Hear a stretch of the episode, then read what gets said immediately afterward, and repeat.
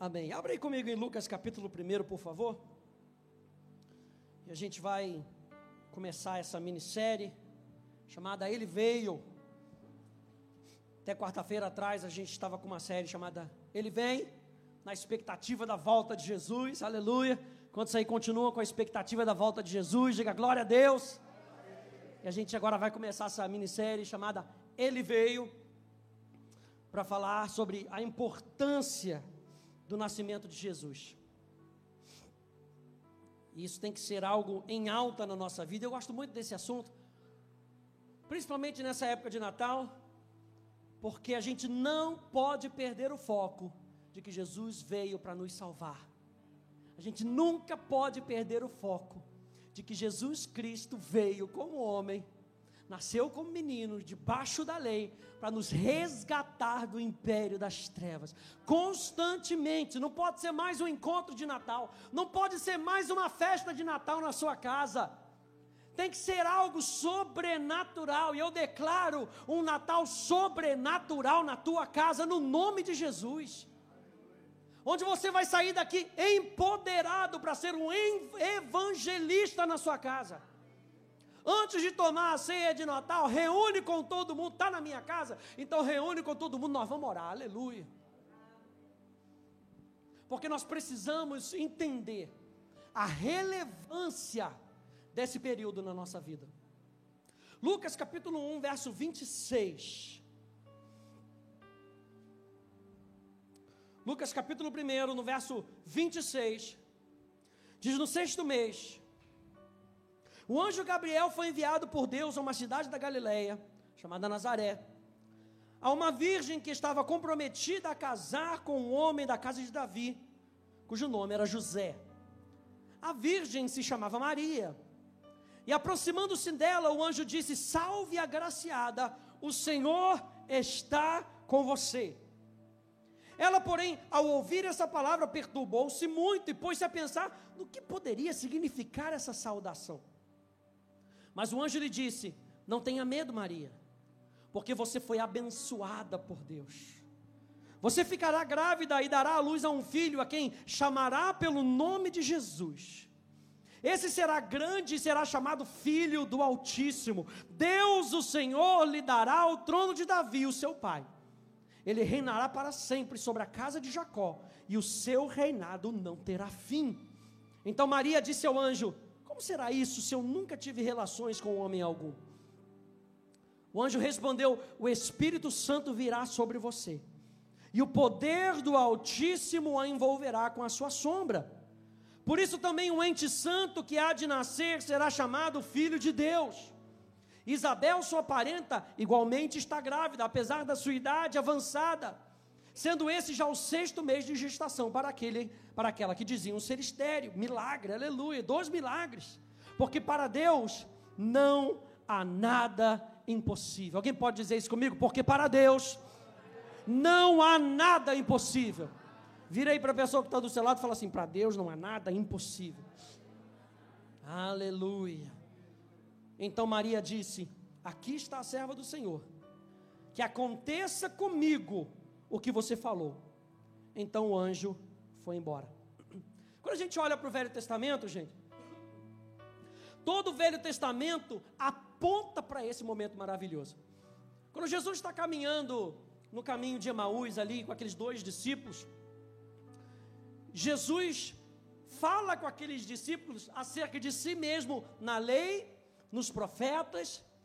Ele começa a se revelar para aqueles dois discípulos. Quando Jesus some, Aqueles dois discípulos viram e falam: O nosso coração não ardia enquanto ele falava com a gente, porque todo o Velho Testamento está apontando para esse momento.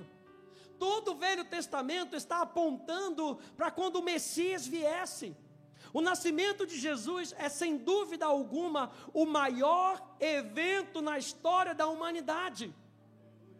Tanto que hoje nós temos, antes de Cristo e depois de Cristo. O mundo está tentando mudar isso, antes da era comum e depois da era comum. Mas para nós que somos cristãos, é antes de Cristo e depois de Cristo. Porque o marco para nós foi quando o Salvador veio e a promessa se cumpriu.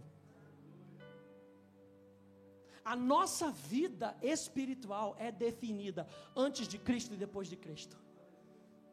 Você lembra quem era você antes de Cristo? Como eram os seus hábitos antes? Pastor, prefiro nem lembrar. a mãe do Dirceu, nosso amigo, né? Nosso irmãozão, ele. A gente às vezes conversando com ela, a gente falando, ei, tia Vevinha, como é que é, coisa e tal. Não, porque ela, porque ela, porque ela, ela quem, tia Vevinha? Quem? Ela sempre se refere a ela antes de Cristo como uma terceira pessoa. Porque já não sou eu mais. Cristo muda a nossa história. Ele muda a nossa história pessoal. Ele muda a história da nossa vida. E Jesus veio para esse mundo para mudar a história desse planeta, para mudar a história das pessoas dessa, dessa terra. Quando você olha para Hebreus capítulo 11, você vê que eles aguardavam a promessa. E mesmo assim, eles ainda não, não tinham uma concretização da promessa. Nós temos a promessa sendo concretizada em nós. Jesus Cristo mudou a nossa história.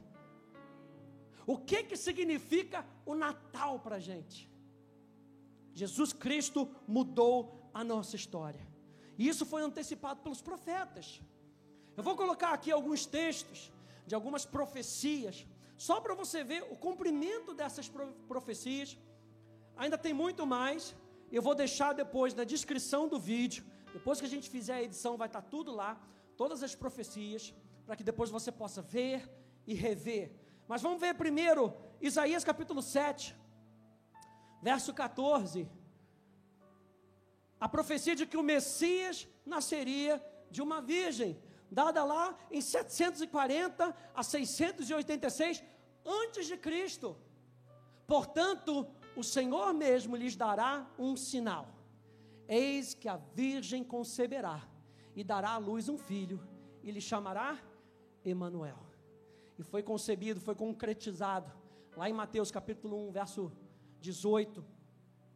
E em Mateus capítulo 2, uma outra profecia de que o Messias nasceria em Belém, dada lá em 750 a 700 anos antes de Cristo. E você, Belém Efrata, está lá em Miquéias, que é pequena demais para figurar como grupo de milhares de Judá. De você me sairá aquele que há de reinar em Israel, e cujas origens são desde os tempos antigos, desde os dias da eternidade. Está falando do Messias. Mateus capítulo 2, João capítulo 1, verso capítulo 7. Depois vou deixar lá na descrição do vídeo para você. Mais uma, agora lá em Números, dada, dada 1428 anos antes de Cristo. Eu o vejo, porém não agora.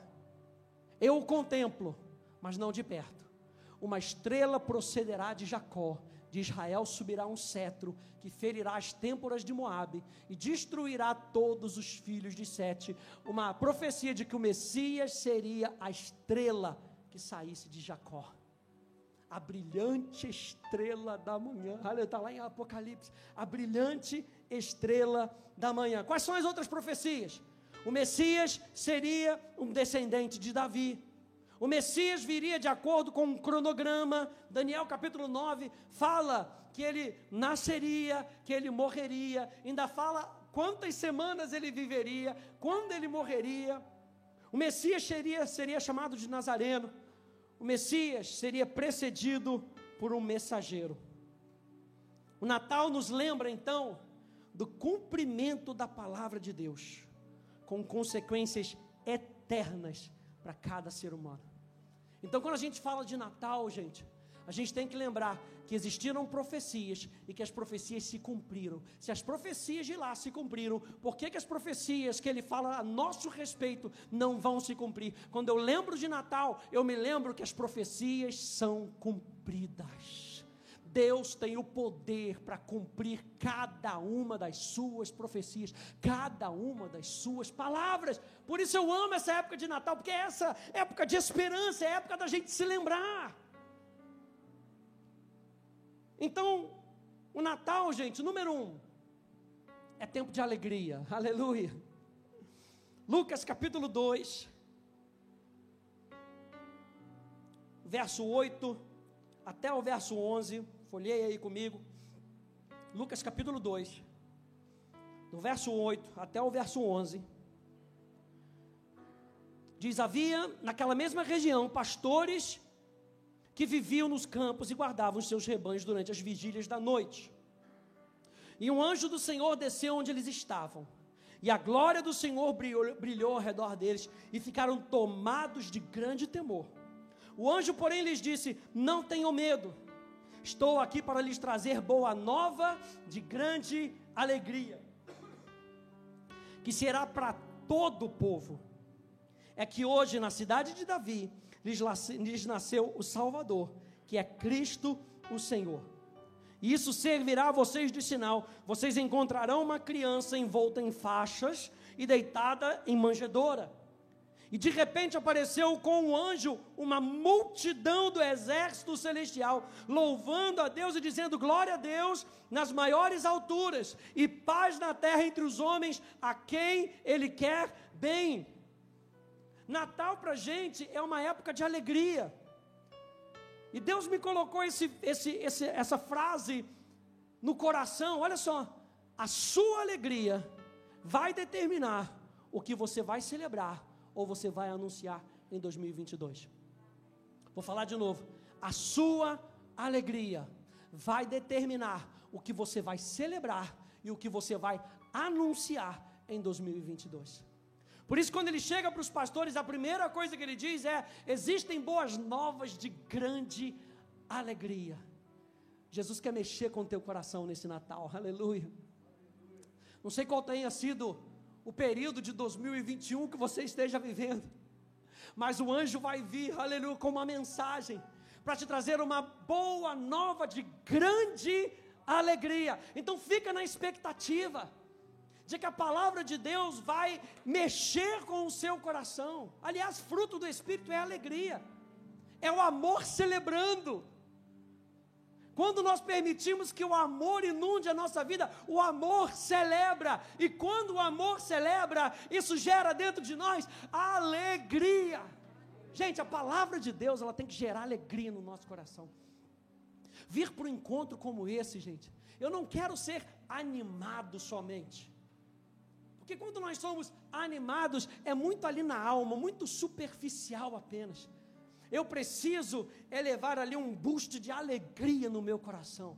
Sabe, sair daqui quicando, aleluia. Por quê? Porque eu recebi a palavra de Deus. A palavra de Deus invadiu o meu coração. A palavra de Deus transformou o meu coração. O meu Natal em 2021 não vai ser mais de deprê. Ei, a sua alegria vai determinar o seu Natal. A alegria que está no seu coração vai determinar o seu Natal. O Natal nos lembra que todos nós temos uma mensagem de esperança para todo mundo. Quando os anjos se manifestaram ali, eles disseram: é uma boa nova de grande alegria que será para todo o povo. Não contenha aquilo que ele coloca dentro de você. Não retenha aquilo que Ele coloca dentro de você. Eu e você não fomos chamados para sermos reservatórios. A Bíblia fala que do seu interior fluirão rios de água viva. Não retenha aquilo que Ele te deu, para que você seja uma bênção para outras pessoas. Boas novas de grande alegria para todo o povo. Número dois, o que, que o Natal significa para nós? O Natal significa que é tempo de favor. Aleluia. É tempo de favor. Quando a gente volta lá em Lucas capítulo 1, quando o anjo se aproxima de Maria, ele diz: Salve agraciada, o Senhor está com você. E esse texto nos lembra que para que Cristo possa nascer através de nós, o favor de Deus nos alcança. Você entende que as pessoas precisam ver Jesus através de nós? O apóstolo Paulo, ele, como um pai na fé de muitos outros na, na, na sua caminhada cristã, ele diz que ele sentia como que dores de parto até que Cristo fosse formado nos seus discípulos. O que nós estamos fazendo aqui, gente, a cada encontro, a cada vez que nós compartilhamos da palavra, seja uma pregação da plataforma, seja ah, algo que a gente vai conversar depois de um culto, por exemplo, o que nós estamos querendo fazer e ver é que Cristo nasça através de você, é que Cristo seja formado em você. E veja, tudo que Deus precisa, tudo que o Pai precisa é de um útero. Tudo que o pai precisa é de um ambiente, vou falar assim para os homens entenderem, é de um ambiente para que Cristo seja formado em você. E quando Cristo é formado em você, as pessoas vão passar a ver Cristo através de você. Para que isso aconteça, eu e você precisamos do favor de Deus. Não pode ser por nosso esforço. É Deus quem facilita isso para a gente. E aí está a mensagem do favor, das boas novas de Deus. Deus vai facilitar isso para você. Eu sempre faço isso, falo aqui para os músicos, falo para as pessoas que o nosso trabalho é atrapalhar menos. Pega essa frase no seu coração. A obra que o Espírito Santo tem para fazer na sua vida, o nosso trabalho é atrapalhar menos. Quanto menos a gente atrapalha, mais rápido é o processo. Pastor, por que, que eu não estou lá? Talvez a gente não esteja lá, porque a gente ainda esteja atrapalhando. Não, é o que eu quero, é a minha maneira, é a maneira como eu vejo, é a maneira como eu posso, é só isso que eu posso. E Deus está falando, mas eu te capacito com poder, deixa eu fazer a minha obra na sua vida. Você vê que Maria teve medo, gente, é ou não é? É maior do que a gente mesmo, Maria teve medo. Mas ela não teve medo e se retraiu. Ela teve medo e se lançou. Como é que isso pode acontecer, seu anjo? Eu não sei como é que eu posso fazer. Ainda não tive relações com meu marido. Ainda estamos noivos. E aí o anjo fala: Não, não se preocupa não. Descerá sobre ti o Espírito Santo, e o poder do Altíssimo te envolverá. Ei, você é templo do Espírito Santo. O Espírito Santo está em você. O poder de Deus está em você. Colossenses capítulo 1,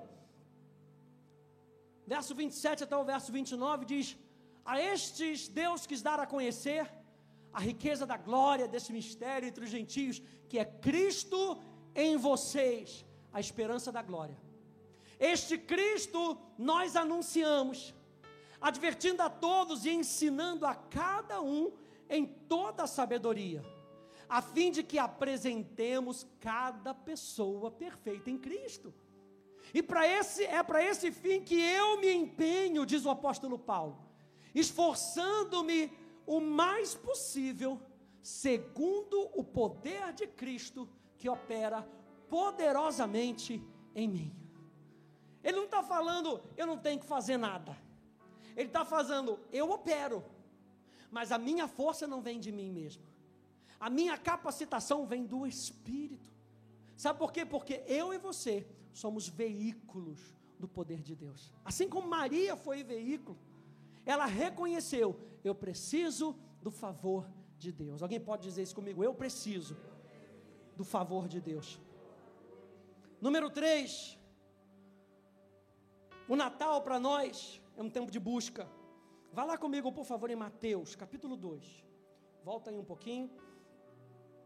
Mateus, capítulo 2.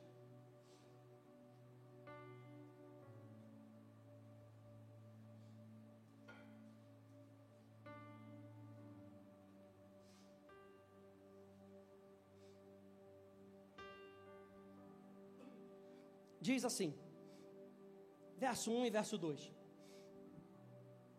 Tendo Jesus nascido em Belém da Judéia, nos dias do rei Herodes, eis que vieram os magos do Oriente a Jerusalém e perguntavam: Onde está o recém-nascido rei dos judeus?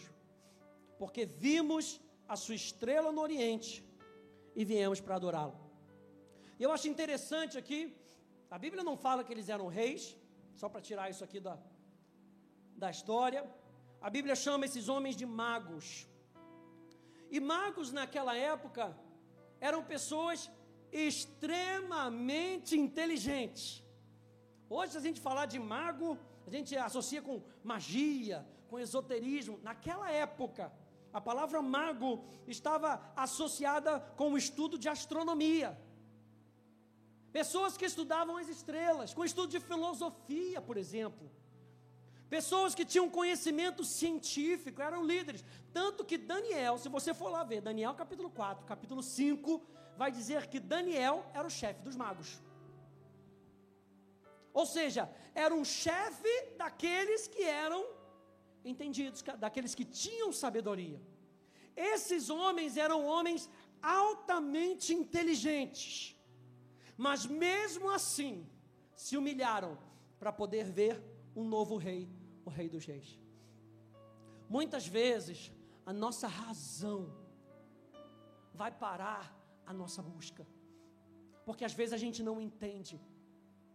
Esses homens eram homens que consultavam as profecias. Lembra que a gente falou que é todas as profecias, todo o Velho eh, Testamento apontava para esse momento do nascimento de Jesus. Existiam homens inteligentes, homens dotado, dotados de capacidade científica, estavam estudando as profecias bíblicas, esperando o nascimento do Messias. Homens que não eram nem, nem judeus, homens do Oriente, de uma outra parte do mundo, mas homens que esperavam o nascimento do Rei dos Judeus. Isso me falou muito forte hoje. Homens que se humilharam, deixaram a sua inteligência de lado e colocaram o seu coração na frente para buscarem o rei dos judeus. Nessa época, nessa época de Natal, eu e você podemos colocar toda a nossa sabedoria em segundo plano e colocar o que vemos nas escrituras no lugar mais elevado nas nossas vidas e buscar essas coisas. Mateus capítulo 6, verso 33, nos ensina a buscar o reino de Deus e a sua justiça, e todas as outras coisas nos seriam acrescentadas. Esses homens não negaram a sua inteligência, não negaram a sua profissão, eles colocaram em segundo plano, para que a busca do coração deles estivesse em primeiro lugar. Nesse Natal, vamos buscar a Deus de coração porque todo aquele que busca, encontra. Então, se você está buscando Jesus com o seu coração, você vai encontrar. E que esse Natal seja um Natal de encontros com Jesus, aleluia. Que tal mostrar Jesus na sua ceia de Natal com a sua família? Que tal revelar Jesus? Hashtag fica a dica. Número 4. Natal para nós é um tempo de que marca adoração na nossa vida.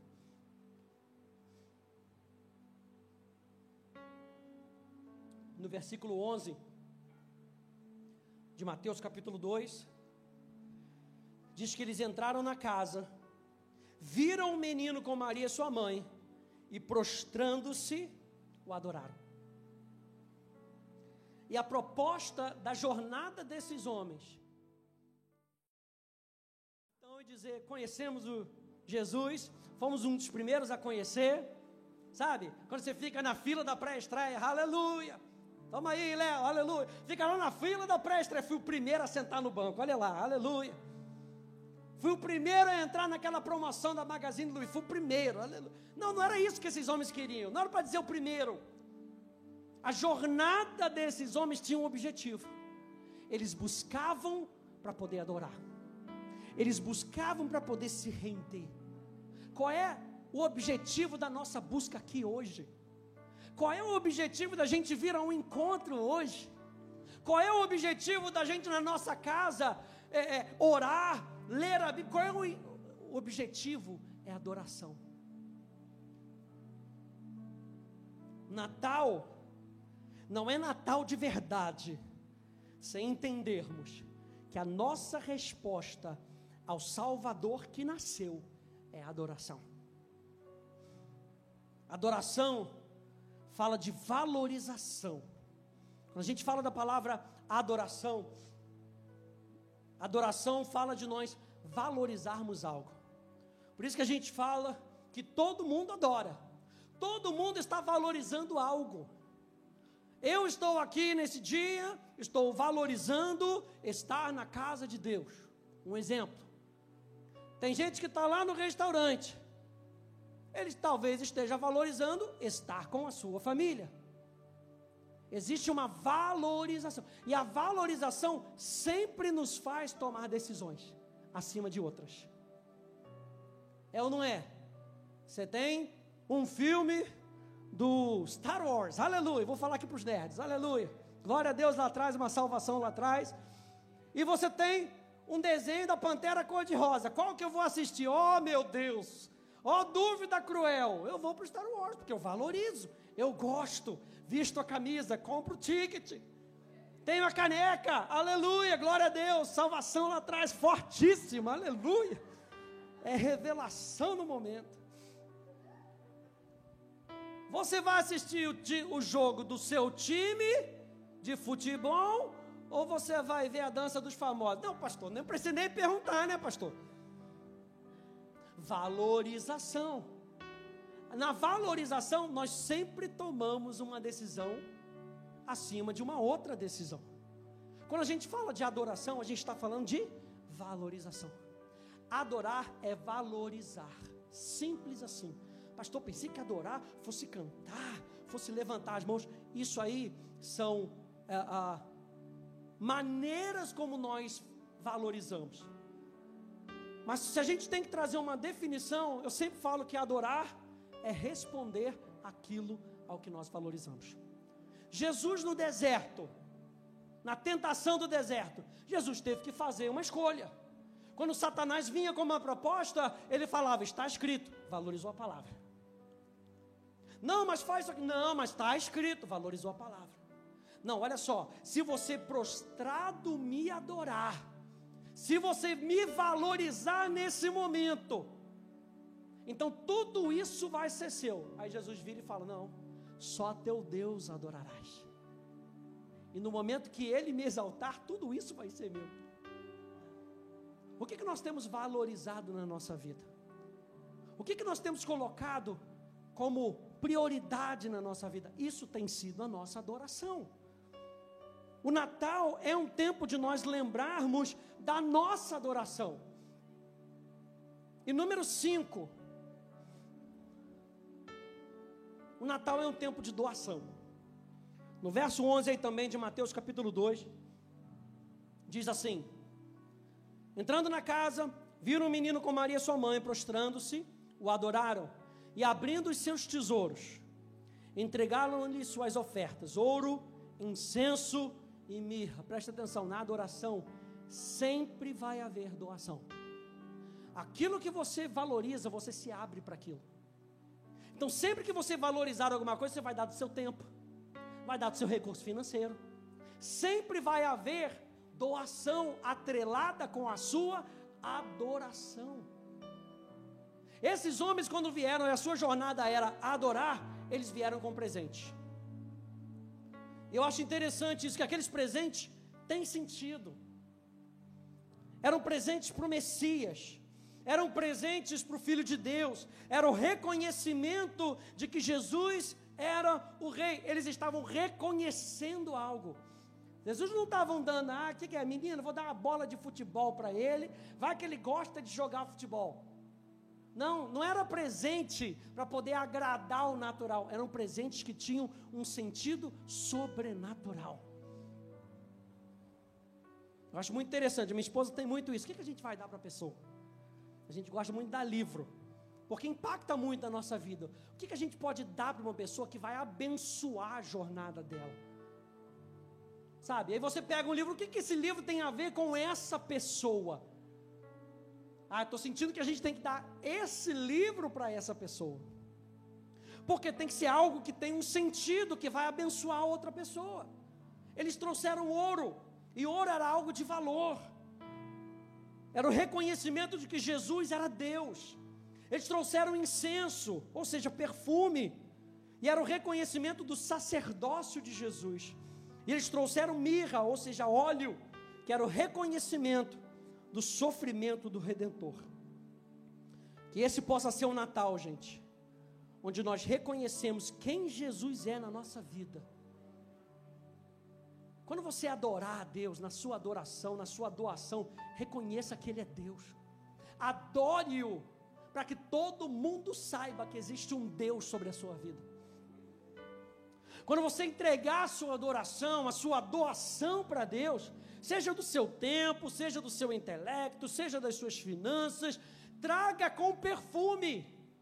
E o perfume reconhece que ele é o seu sacerdote. Por isso aquela mulher vai e derrama aos pés de Jesus um perfume caríssimo. E Judas fica naquele momento, mas isso aí podia ter ser usado para alimentar os pobres. E Jesus fala: Não, você não sabe o que, que ela fez, você não entendeu o que ela fez. Ela ungiu os meus pés, a minha caminhada.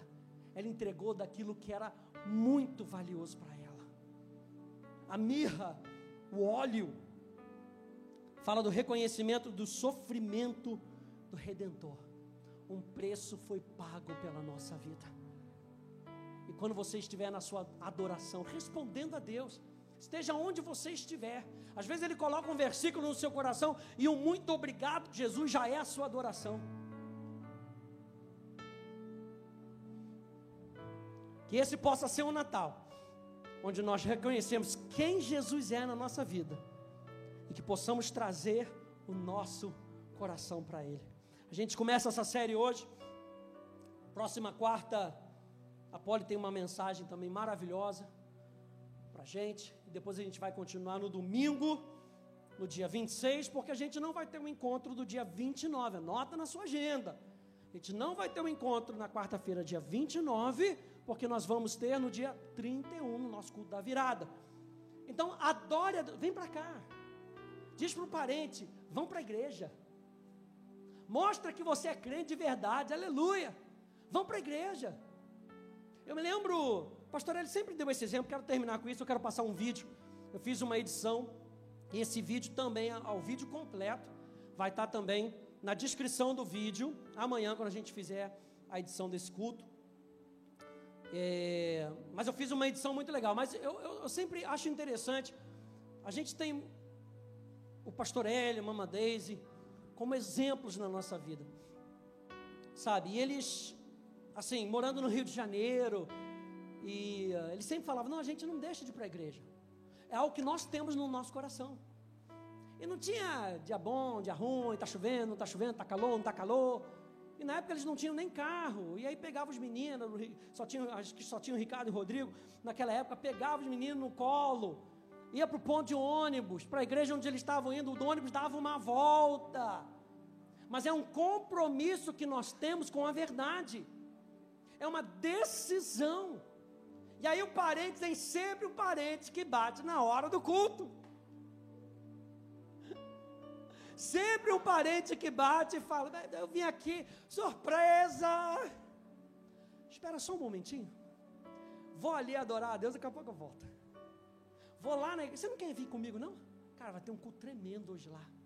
Não posso abrir mão. Da próxima vez, marca a visita antes, sou desavisado. Sabe, essa decisão marca a nossa vida. Essa decisão marca os nossos hábitos. Essa decisão fala para as outras pessoas quem é que vem em primeiro lugar na nossa vida. Eu e você precisamos colocar Deus em primeiro lugar na nossa vida, em todos os sentidos. A gente vai passar esse videozinho que fala um pouquinho dessa história. Tem sete minutos e meio, é nessa edição dos pastores recebendo essa notícia maravilhosa, depois dos magos vindo e adorando Jesus, preste atenção na reação de cada um deles.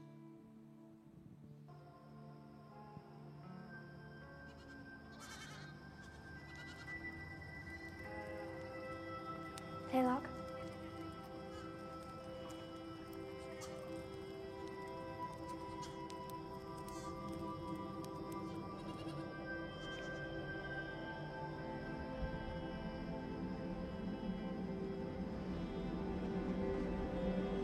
Shumat Kulum.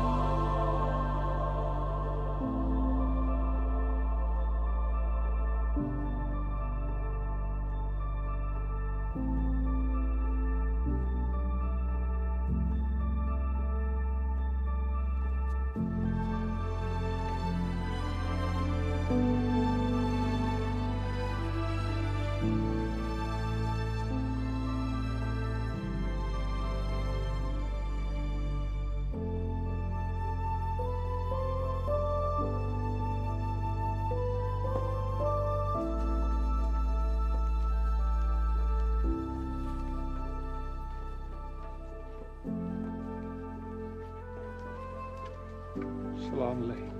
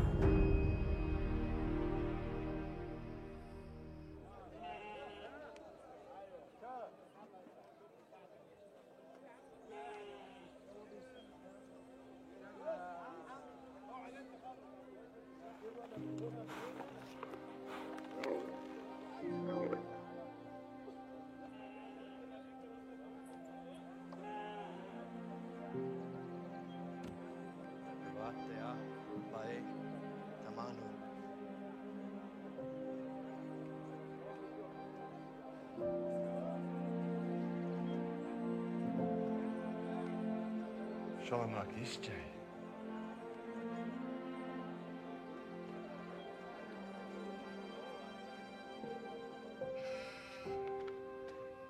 Mariam, Mariam, Mariam.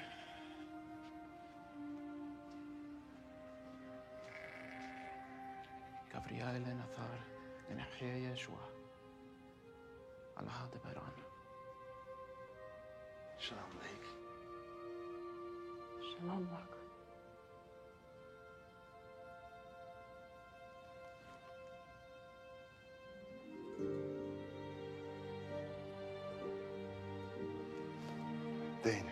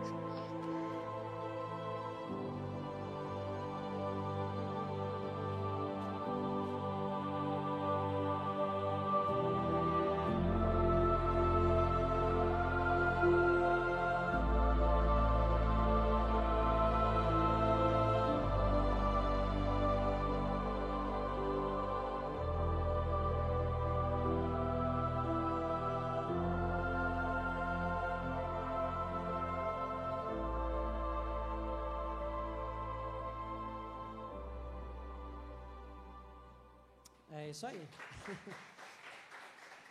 Fique de pé, por favor. Então, depois desse vídeo, você vai poder assistir ele todo. Ele tem quase uns 20 minutos. Muito lindo. Feche um pouquinho os teus olhos, meu rei. Pai, nós te adoramos mais uma vez nessa noite. Nós queremos declarar, Senhor, que o nosso coração é teu. Nós queremos, Senhor, que todos saibam que nós sabemos que tu vieste ao mundo com um propósito, Senhor, para salvar a humanidade. E que esse seja um tempo diferente na nossa vida. Estamos aí às portas de um ano novo, Senhor.